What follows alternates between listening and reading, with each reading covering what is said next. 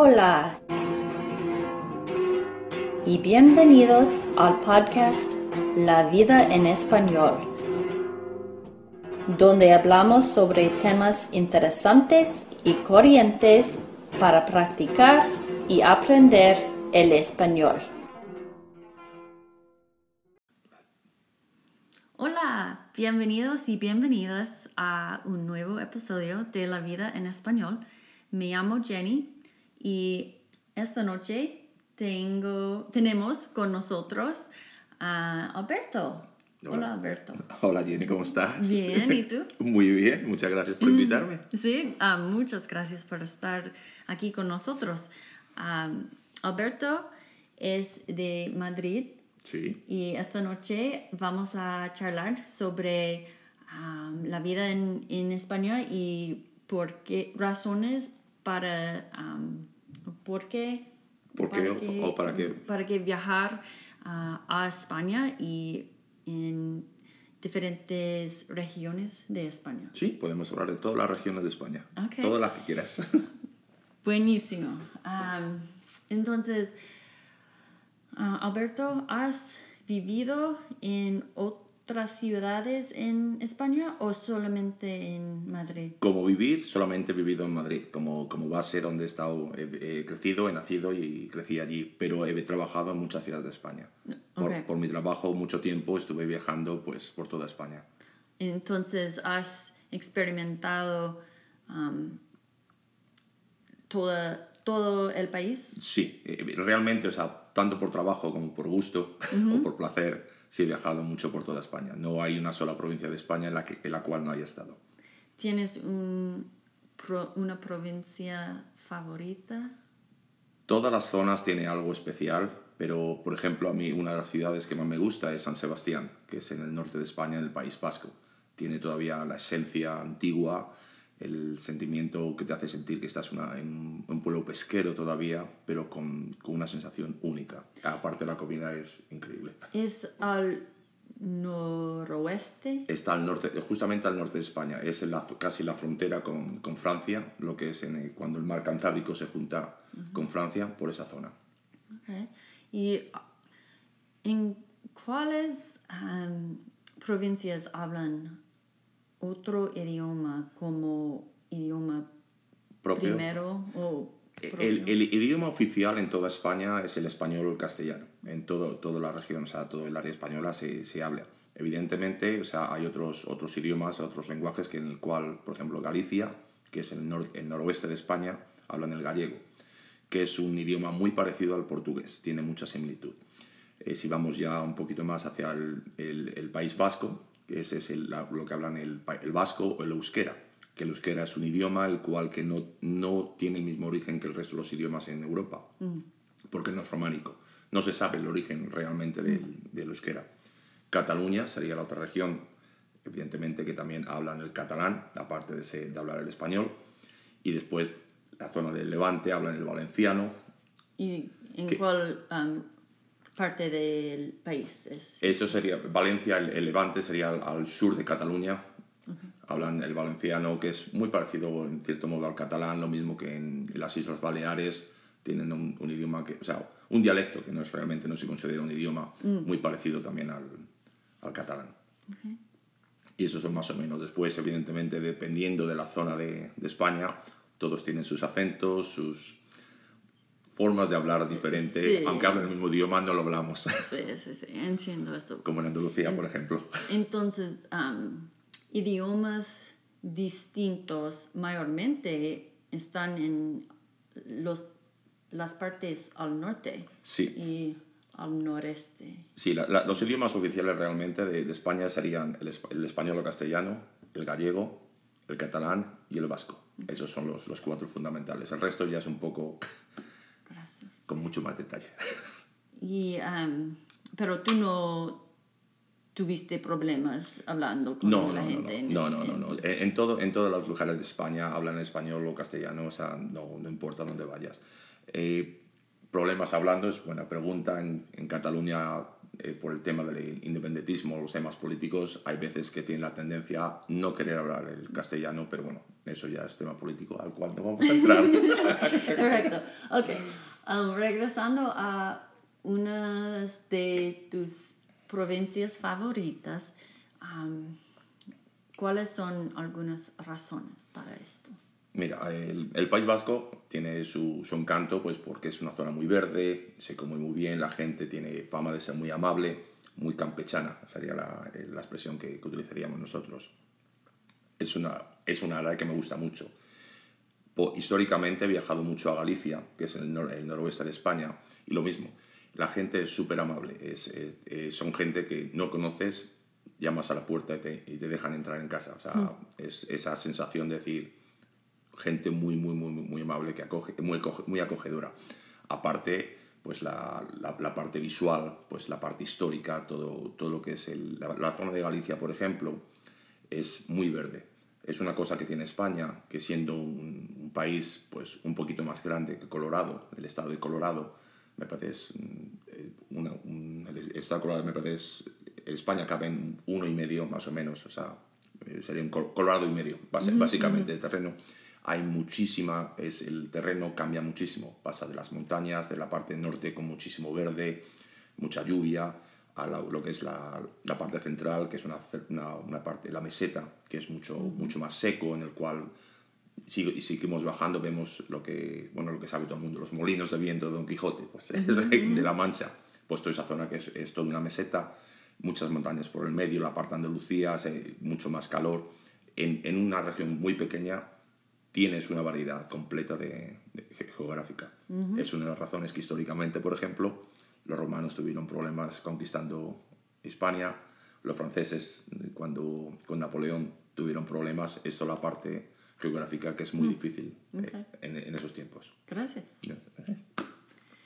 Uh, hay, me imagino que hay mucha variedad en la comida típica en cada región? Sí, muchísimo. Uh -huh. eh, dependiendo de, dónde vayas, es, o sea, la parte de Galicia, por ejemplo, es muy... O sea, es, eh, pues es mucho del pescado, porque hay mucho mar. Es, la Galicia tiene tres de las cuatro provincias que componen la región, tienen mar.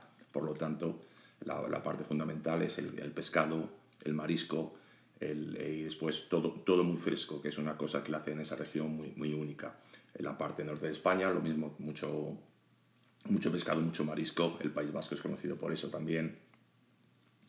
Eh, después te vas a la parte central, pues ya mucho los cereales, la carne, el cerdo, que es una cosa que se come muchísimo en España, uh -huh. tanto como el cordero. Es dependiendo, todas las regiones tienen su, su, parte típica, pero al mismo tiempo todos están, están unidos. Y, y puedes ir moviéndote eh, con muy poquitos kilómetros, vas a notar una diferencia enorme del uh -huh. tipo de comida que vas a encontrar es lo que tiene también España, que, que, que nada cambias. ¿Y cuál región es tu favorita en términos de comida? Uh. ¿Todas? Todas. Todas las regiones tienen su encanto. O sea, no te puedo decir que una me gusta más que otra. O sea, dependiendo de, del que. El pescado, evidentemente, el marisco, pues eso tiene su atractivo. El cordero, lo mismo. Por ejemplo, una de las, eh, eh, una de las provincias de al lado de Madrid, que es donde soy yo, poco más despacio. Sí, perdón que hablo muy rápido. Estás hablando a um, principiantes. Eh, ustedes perdonen, pero estoy hablando a la velocidad que hablamos en España. Sí, o sea, lo de la comida, lo que estaba comentando es, por ejemplo, el cochinillo, que es una cosa muy típica de la, de la parte central de, de, España, cochinillo cerdo, que es lo mismo. En, en, la zona de Segovia y Ávila es famoso precisamente pues como, como lo cocinan porque lo cocinan al horno y es tan tierno que se puede cortar con un plato, uh -huh. que es una de las cosas que a, las, a los turistas se le llama ah, la atención. Okay, okay. Pero vamos, la comida cualquiera, en cualquier lado vas a encontrar algo bueno que comer y disfrutar. Uh -huh. Evidentemente lo típico, la paella, uh -huh. que todo el mundo habla, pues sí. Pues eh, eso es una de las cosas que también el, el, la paella tiene muchísimas variedades y dependiendo de qué región de, de la zona. La, la, paella es típica de Valencia, que es el, está en lo que es en el Levante, pero dependiendo si la paella es valenciana, alicantina o castellonense, te van a tener distintas variedades de cómo lo preparan.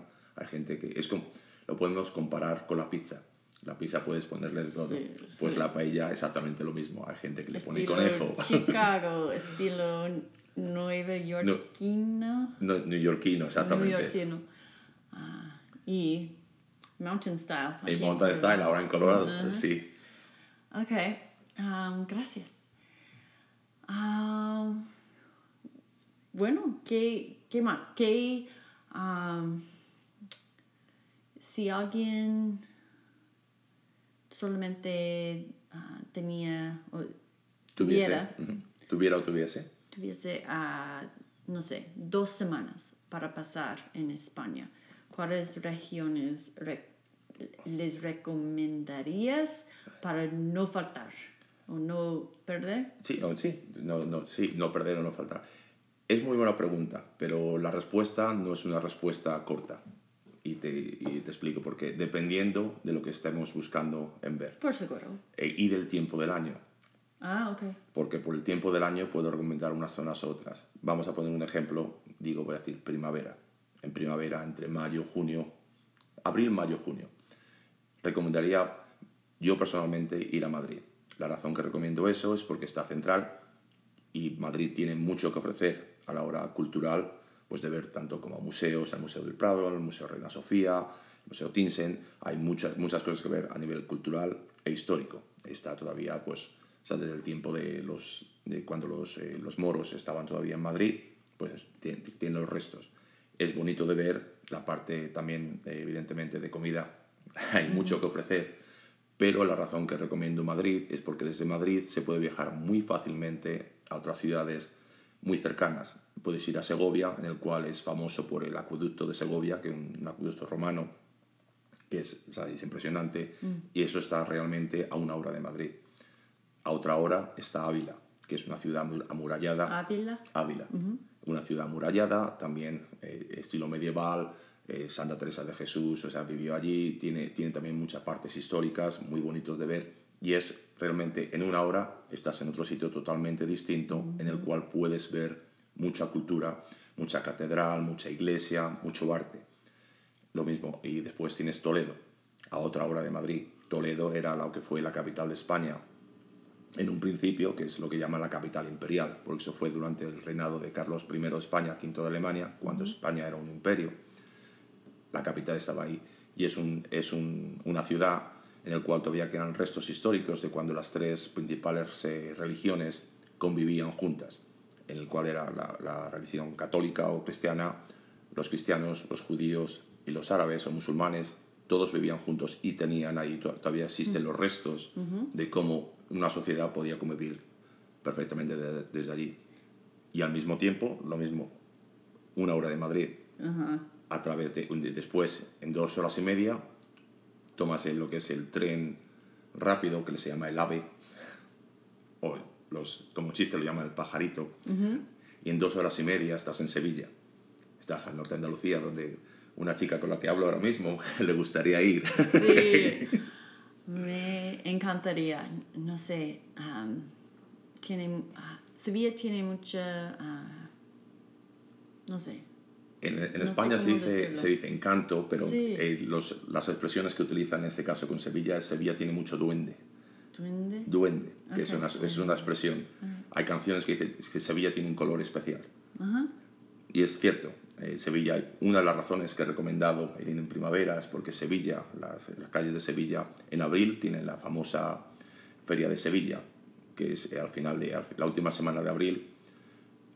Se- la ciudad prácticamente se paraliza y están de fiesta siete días seguidos. Todos bailando, bebiendo vino, todo el estereotipo que tenemos de Andalucía pasa. ¿Y qué es la razón para am, el festival? El ¿O festi- cómo? la- es el- la feria, se La llama feria. la Feria de Abril. Gracias. La feria de abril. Ay, ¿Qué fue el, el comienzo? El comienzo, te digo la verdad, no lo sé. Ok. No sé La exactamente, fuente. no, no sé, sí, el, el comienzo o la fuente, lo que, lo que creó, no sé exactamente por qué empezó esa fiesta. Es una fiesta popular en la cual se juntaban, eh, lo, que, lo que hacían eran, eh, lo llaman casetas, que son unas tiendas, unas tiendas grandes que son plegables realmente, que se montan, y es una semana, hay cientos, cientos de casetas en un, en un descampado que, que montan allí y en todas las casetas se baila. Se baila y se bebe. Y allí normalmente iban los amigos. Y ahora después más amigos. Y después ya todo el mundo son amigos. a, partir, a partir de una hora todo el mundo es amigo. Creo que me has dicho que durante, no sé, la primavera o Sí. el verano, no sé la temporada, pero puedes, uno puede ah, viajar por toda España y hay una feria en algún ciudad En o algún pueblo, algún pueblo. Eso es cierto. Realmente, eh, a partir de realmente a partir de la primavera, a partir de la feria de abril, eso es cuando ya empiezan las fiestas. Okay.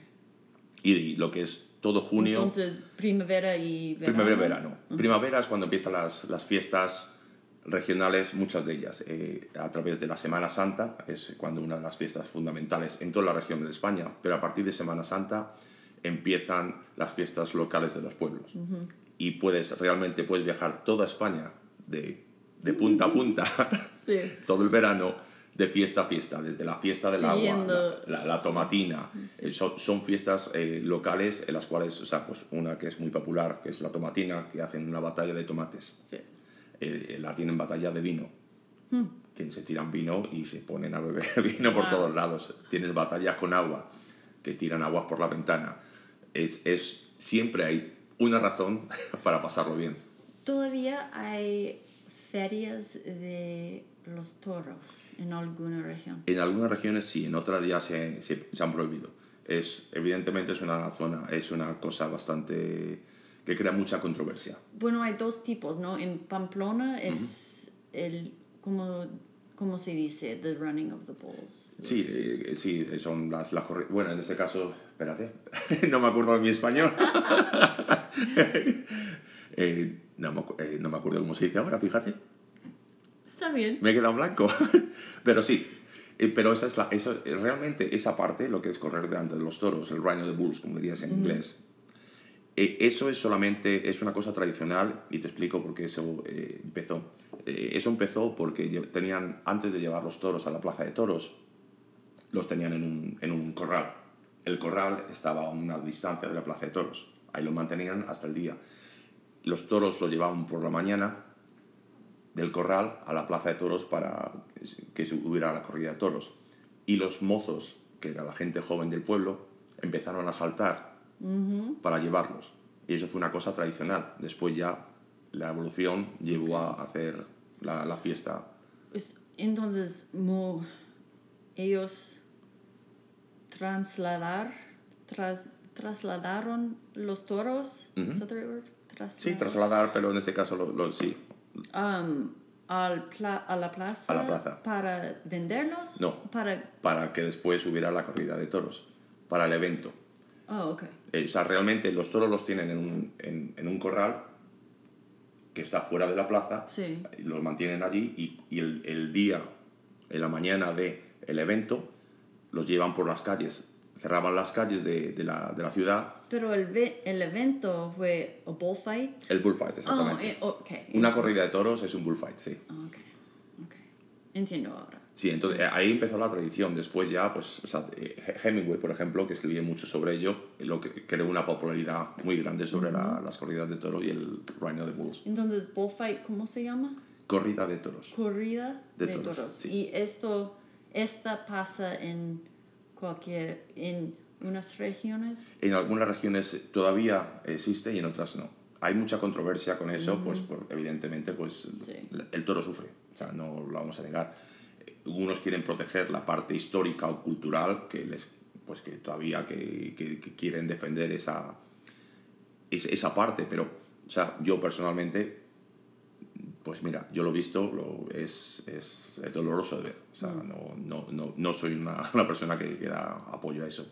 También tengo que admitir que sí he corrido delante de los toros. ¡Wow! Impresionante. ¿Y qué, qué te parece de este evento? No, tan, no es tan violento, pero um, causa estrés a los animales, ¿no? El, el, Y, y a las personas. y a las personas. Eh, te puedo decir que he visto batir récords del mundo de salto, porque cuando el toro te viene, corres y saltas como, como un campeón. No, sí puede crear, o sea, supongo que crea estrés también a los toros, igual que a las personas. Hasta cierto punto, o sea, no lo veo tan, personalmente, tan horrible, o sea, lo voy a decir claramente, como las corridas de toros. Mm. Porque las corridas de toros, o sea, las fases, no sé lo familiarizada que estarás con ello, pero tiene varias fases. Sí, y en fases, no sé cómo decirlo en español, pero apuñalar. Sí, realmente sí. las fases son las siguientes. Primero salen, morean el toro con, la, con lo que es la capa. Después le, le ponen eh, el, el, hombre con el caballo, sí lo apuñala con un, pues es una lanza larga, básicamente. Le va a poner las banderillas, que son los que ponen. Son tres sets de banderillas. Y después ya termina la corrida el matador y mata al toro. Y realmente una de las cosas que pasa, si la espada, cuando el matador va a matar al toro, no le entra por el lugar adecuado, el toro también sufre más. Si entra directamente, entra al corazón y tarda muy poco, pero si no, tiene que hacerlo dos o tres veces o después ya ponerle el, cuchillo en el cuello, que es, que es horrible. Bueno. Cambiamos de tema. Ah, ok. ¿Puedes... Uh, así dice descartar, highlight. Um, destacar. Destacar. Destacar, unas cosas um, especiales en, digamos, Sevilla para, para ver. Y Madrid, has, has dicho los museos y cosas así, pero algunas um, highlights. Sí, te puedo decir, a destacar cosas que se pueden destacar. En Sevilla, si podemos empezar por Sevilla. Sevilla, evidentemente, tiene la Torre del Oro, que es una torre del oro. Torre de oro. Del oro, que era es una torre en la cual, que es hasta el tiempo de los, de, los árabes, cuando los árabes estaban allí, se guardaba oro allí. Era una de las razones. Como cosa curiosa, la Torre del Oro es eh, una torre, eh, está en, la, en, una calle que se llama la Avenida de Kansas City. Mm. Y en Kansas City tiene una reproducción ah, de, la, de, la, torre, de, la, torre, del Oro. Ah, se, hicieron, se hicieron ciudades eh, hermanas, es como, como lo hicieron.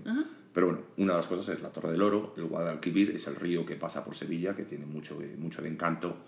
Eh, la Giralda, la Giralda es una, la torre de, de, una de las iglesias, que era la catedral, también que es lo más popular de Sevilla. Y después lo que es el barrio de Triana. El barrio de Triana es un barrio antiguo en el cual en primavera, por ejemplo, cuando se pasea por allí, son todas casas blancas, con flores en todos lados que ponen todos los, geranios, los jazmines, el, la, todo, todo el barrio y realmente todo Sevilla en general, la parte antigua, evidentemente la parte nueva ya pues cambia, tiene un olor a flores, a jazmines, es, una sensación única que se mantiene por allí. Y realmente pasear por la ciudad, y muchas veces lo, más, eh, lo, más, eh, lo que más disfruto yo personalmente es pasear por la ciudad y, sentirte integrado, ver lo que hace la gente, la gente que está en el bar tomando el aperitivo, tomándose la cerveza, la gente que está hablando, cómo hablan, que hablan también en los acentos y la forma de hablar es muy distinta. Y eh, la gente ahí bastante amigable también. Muy, muy amable. muy acogedora, muy amable. Son gente eh, que, por ejemplo, eh, a la gente que no habla español, ellos van a intentar comunicarse de una forma o de otra. Habla por, tanto como por signos. una cosa que es muy típica, te van a hablar muy lento y chillando. Como si chillando entendieran más. Suben el tono de voz. Ah, pero, pero es, lo que intentan es precisamente ayudar. Es lo que tiene. Y sí, la gente es encantadora en, en Andalucía en general. Sevilla pues es una de ellas. Y, y, al lado de Sevilla hay muchas otras regiones o ciudades pequeñas en las cuales también es, merece la pena el pasear o el ver. Y en Madrid, ah, ¿qué tan grande es la ciudad? Madrid es bastante grande, o sea, por, tanto por extensión como por eh, población. Eh, ahora mismo no sé el número de habitantes que tenemos, te digo la verdad, pues, pues estará a lo mejor 5 millones, es, es posible. Es donde he crecido yo, he crecido en, la, lo que era la ciudad del downtown. Un poco más grande que Denver. Entonces. Sí, pero es, la sensación es mucho más grande que Denver. Okay. O sea, es, la sensación es distinta también. He oído que es, um, no es tan fácil andar por bicicleta o um, Si bicicleta, de no. pie en, en Madrid. No, en Madrid andar, andar eh, si, si de algo somos famosos madrileños en España, es por andar. Ok. Y se puede andar a todos lados. El- el- el- lo que es el transporte público funciona muy bien. O sea, Ya. sí, sí, pero, pero muy bien. Tanto el metro, que es lo que es el, el subway, como el autobús, en toda la región, no solamente en la ciudad. O sea, tiene una, un, un sistema de, de transporte público increíble en el cual vas... Entre ciudades. No, de- en- en- entre ciudades incluso, si eh, ponemos el ejemplo de Denver, por dar un ejemplo, el transporte público que sería desde la downtown hasta Highlands Ranch o hasta Sí, Boulder, Las afueras. las afueras, El- hay comunicaciones, el, el tren va a las afueras, el autobús va a las afueras y es continuo, o sea, no es una cosa que diga, uy, es que pasa cada dos horas, no, no, el, el tren pasa cada media hora. E- es, es increíble. Y lo mismo andando, andando por Madrid, por Madrid, el Madrid antiguo, se puede ir andando por todos lados. La bicicleta, no, pero andar por donde quieras. Una de las, como anécdota, una de las cosas que dicen eh, de los madrileños es que si un madrileño te dice, oh, no te preocupes, está ahí al lado, puedes ir andando, lo mejor que puedes hacer es cogerte una bota de hike, llamar un serpa, porque vas a estar andando por horas. Chistoso. Sí, sí. Ok. Pero si Madrid tiene, o sea, sí se puede andar por todos lados y, y- y lo mismo, eh, es una cosa que recomendaría. Y, y una de las cosas que mucha gente no hace, pero que se recomendaría muchísimo, es cuando van andando que no solamente miren lo que es al, al nivel de, de los ojos que están andando y miren, ay, mira qué casita, que miren arriba. Una de las cosas que es, es muy interesante de ver, por ejemplo, en ciudades como Madrid, es todos los, eh, cómo, cómo está el acabado de las casas.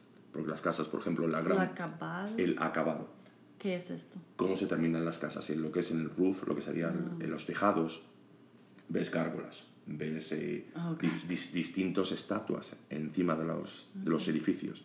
Lo que es la Gran Vía, que es una de las calles principales de Madrid, o el Paseo de la Castellana, o el Paseo del Prado, algunas de esas casas eran antiguos palacios. Y mucha gente simplemente va por la calle. Si miras arriba vas a ver estatuas, monumentos, gárgolas, pinturas. O sea, es, eh, el, el acabado es muy, muy, muy bonito y llama mucho la atención a la gente que presta atención. Entonces, acabado no significa roof. No. It just means the top. Of Eh, acabado es, es como han terminado. Es, it, it could be, yeah, it could be the, the roof, could be the top. I mean, acuérdate que en español todo tiene muchos significados. Una misma palabra se puede utilizar en distintas situaciones. El acabado. Sí. Gracias. No, no, para eso estamos. Bueno. Ah, ok, una pregunta más. Sí, como quieras. Ah, si sabes cuál, cuál, cuáles son regiones mejores para mejores para playas. Para las playas. Depende qué tipo de playa quieras. Pero, por ejemplo, en Andalucía son famosas las playas y personalmente, no sé cuántos gente te está escuchando, pero hay una región que me gusta mucho que es Cádiz, que está al lado de Sevilla. Hay una zona que es... eh, Cádiz. Cádiz. Y la llaman la tacita de plata.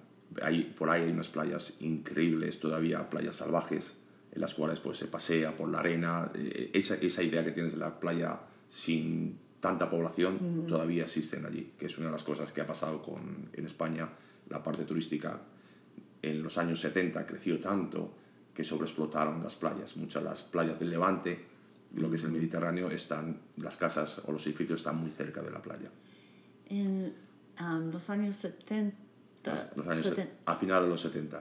es porque esto es eso fue cuando am, la dictadura Cuando, terminó. exactamente, cuando murió, después de la muerte de Franco, eh, pues cuando empezó otra vez al- el turismo a hacerse más popular en España, empezaron a crecer mucho en, en muchísimas áreas y creció un, y tuvo un crecimiento incontrolado, en el cual no tenían, hacían lo que querían realmente. Sí, sí. Eso fue un problema bastante corto. Los años, al final de los 70, principios de los 80, el boom del turismo fue, fue increíble en España. Pero aún así, Andalucía, recomiendo las playas, tiene muy bonitas playas. Y después también una parte que no hemos hablado, las Islas Canarias o las Islas Baleares. Las Islas Canarias tienen unas playas espectaculares. Claro, es un clima tropical. También hay que tener eso en cuenta. Sí, tienen unas playas también increíbles para ir. Pero, claro, son eh, dos horas y media en avión desde la península. Pero dentro de España, Andalucía y la costa mediterránea tienen muy buenas playas. Lo mismo en la parte norte. En cualquier lado vas a tener unas playas, distinto tipo de playas. Y depende de qué tipo de playa quieres hacer, si es más turística o quieres una playa más aislada o quieres estar lo que llaman una calita. Una cala es una, una playa pequeña que está rodeada por un acantilado. Que eso, por ejemplo, en la parte norte existe mucho más. Ok. Ah, gracias. Hay de todo. Sí, sí. Ah, bueno, muchísimas gracias. Ah, ¿Hay algo más que quieres compartir con nosotros sobre tu país? Sobre mi país. bueno, pues sí. Hay- yo sé que hay mucho. Hay mucho, mucho. estamos, ¿cómo dirías? Scratching the surface. Es- estamos nada más que... la- tradu- o sea, literalmente sería rascando el- la parte de arriba, pero la expresión... Nada más... eh, Es buena. Me está faltando el español. Me vais a disculpar, me falta el español. estamos nada más que... El, es la, la parte de arriba del iceberg. No me- estamos tocando... Ice- Ice- like iceberg. Ajá. La parte de arriba del iceberg. No, no estamos todavía hablando de todo lo que se Sí, puede hablar. Pero hay... Hay mucho hay- más de que hablar, sí. Sí, por supuesto. Pero para esta noche hay algo más que quieres compartir. quiero compartir. Bueno, pues sí, mira, España, o sea, personalmente, o sea, me tiene muchísimo que ofrecer, o sea, tanto a nivel cultural como a nivel, eh, o sea, de, de turismo, de, de comida, o sea, hay muchísimos. Una de las cosas que sí quiero mencionar en este caso, lo- la parte gastronómica, que es una de las preguntas que, que habías hecho al principio. Una de las cosas que está pasado, pasando en los últimos años en España, la parte gastronómica ha ido creciendo muchísimo. Ha sido un, realmente, si, si se ve, si se estudia, es, es una de las fuentes ahora mismo de gastronómicas mundiales, en las cuales están revolucionando la forma de cocinar. Toda la cocina moderna empezó en España, con el bully. Fue el- realmente el, el primero que empezó a crear toda esta cocina increíble en que mezclan todos los tipos de, de sabores y, y cómo lo están cocinando. Está creciendo muchísimo y tienes muchísimos restaurantes en los cuales ahora mismo con estrellas Michelin, que es la máxima categoría en España, por toda España, en la cual se puede comer por una moderada cantidad de dinero un restaurante de, de lujo. Disfru- yo disfrutaba mucho la comida en España. En España, sí.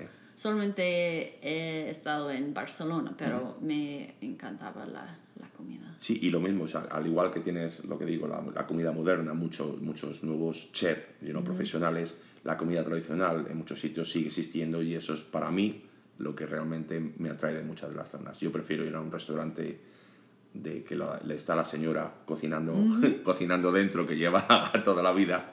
Y no, ah, creo que no encuentres ah, muchas, muchos restaurantes españoles aquí en los Estados Unidos, o por lo menos en Colorado. No en Colorado. En Colorado ha habido alguno. Hubo un par de ellos que estaban bastante bien o bastante decentes, pero sí en otras regiones sí los hay. O sea, por ejemplo, en en, Chi- Nueva York o en, en- ¿cuál- en Nueva York, por ejemplo, sí lo tienen. En Chicago tienen eh, un- algunos restaurantes bastante buenos españoles. En, eh, por ejemplo, en, en California también puedes encontrar algún buen restaurante español. Incluso en Texas. En Texas Ciudades encont- más grandes. Ciudades más grandes, sí. Yeah.